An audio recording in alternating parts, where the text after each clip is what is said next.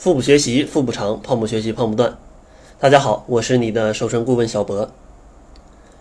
其实，在大部分人的眼里呢，觉得胖瘦的唯一的衡量标准就是体重。相信你应该有这样的情况，就是当体重秤上的指针向大数字的方向倾斜的越来越厉害的时候，你肯定会大呼小叫说：“哇，我居然又胖了！”当指针啊向反方向倾斜的时候，你就会安慰：“哎呀，昨天跑步终于有效果了，对不对？”但是，其实单纯的用这种体重来衡量胖瘦，它真的是一种误解。也正是因为大家都在用体重来衡量自己的这个这个胖瘦，才会导致有非常多的人啊，为什么明明体重不重，但是看起来还很胖？如果你还在用体重来衡量自己的胖瘦的话，或者你还在，呃，觉得自己并不是很重，但还是很胖的话，那这期节目应该是可以给你一个答案的。其实你知道吗？造成这种情况的发生，很可能是因为你体内的脂肪超标，同时呢，你的体内的肌肉量还不足引起的。那么，到底是什么原因才会引起？就比如说你的脂肪量超标，然后你的肌肉量还会减少呢？其实主要是因为你的减肥工作做的真的是不够科学，做了很多不适合的，可能还会伤害身体的一些无用功。所以呢，今天咱们就来简单聊一聊，如何来摆脱这种不重还很胖的一个情况。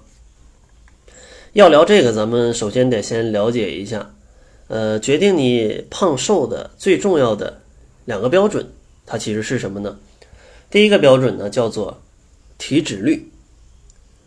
其实体脂率它是一个反映你胖瘦比较科学的一个指标，它主要是指人体内脂肪总含量在人体体重当中所占的一个比例。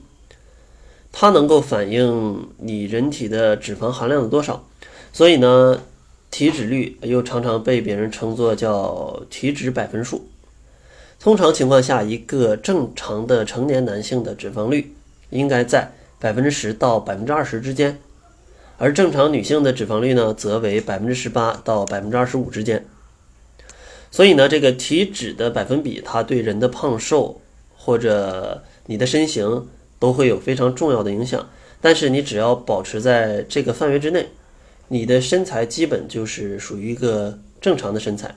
当然，你想要很严苛的这个，呃，什么又瘦到什么样子啊，瘦成闪电之类的，那可能你需要比正常值要偏低偏低一点。上面这个数值呢，它只是一个身体健康一个正常的一个范围，正常的范围。然后第二个标准呢，叫做。肌肉含量，肌肉含量它也是人体，尤其是减肥者们需要注意的一个指标，因为肌肉呢，它是人体基础代谢功能的主要执行者。你的肌肉含量越高，就意味着你的基础代谢功能越好。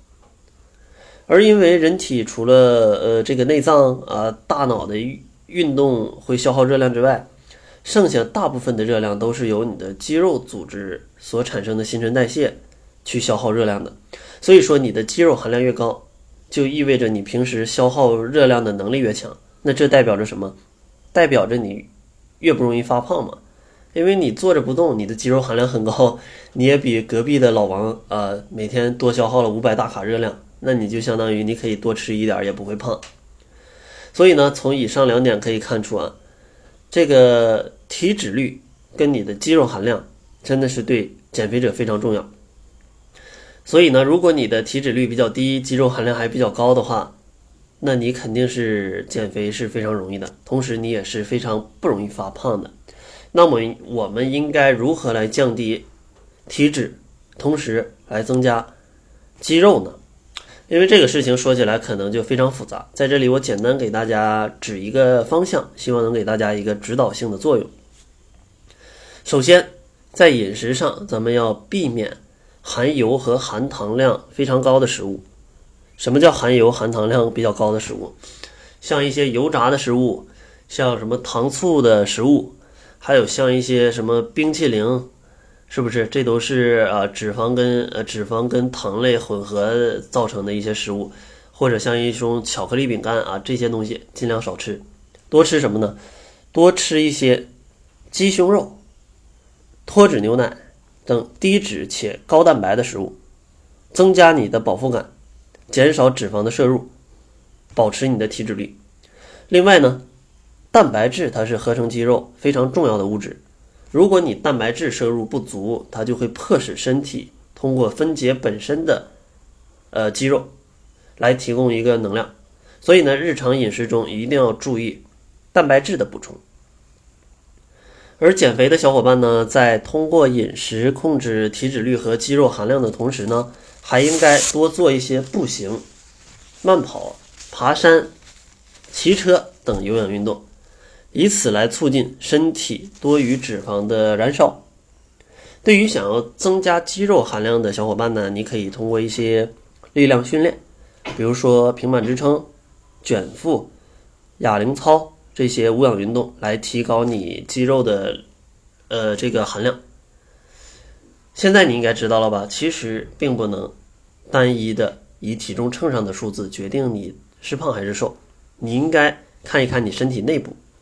脂肪含量跟肌肉含量怎么样？同时，在你衡量你减肥计划的效果的时候，也应该考虑这两个数字啊，不要把肌肉含量全减掉了啊，那样你知道的，那你是会变成一种叫易胖体质，会越来越容易发胖，而且呢，以后减肥会越来越难。所以呢，一定要按照上面的一些小建议来调整一下自己的减肥计划。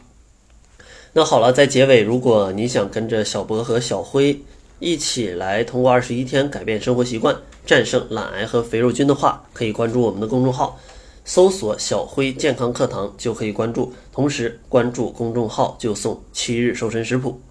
好了，那这就是这期节目的全部，感谢您的收听。作为您的私家瘦身顾问，很高兴为您服务。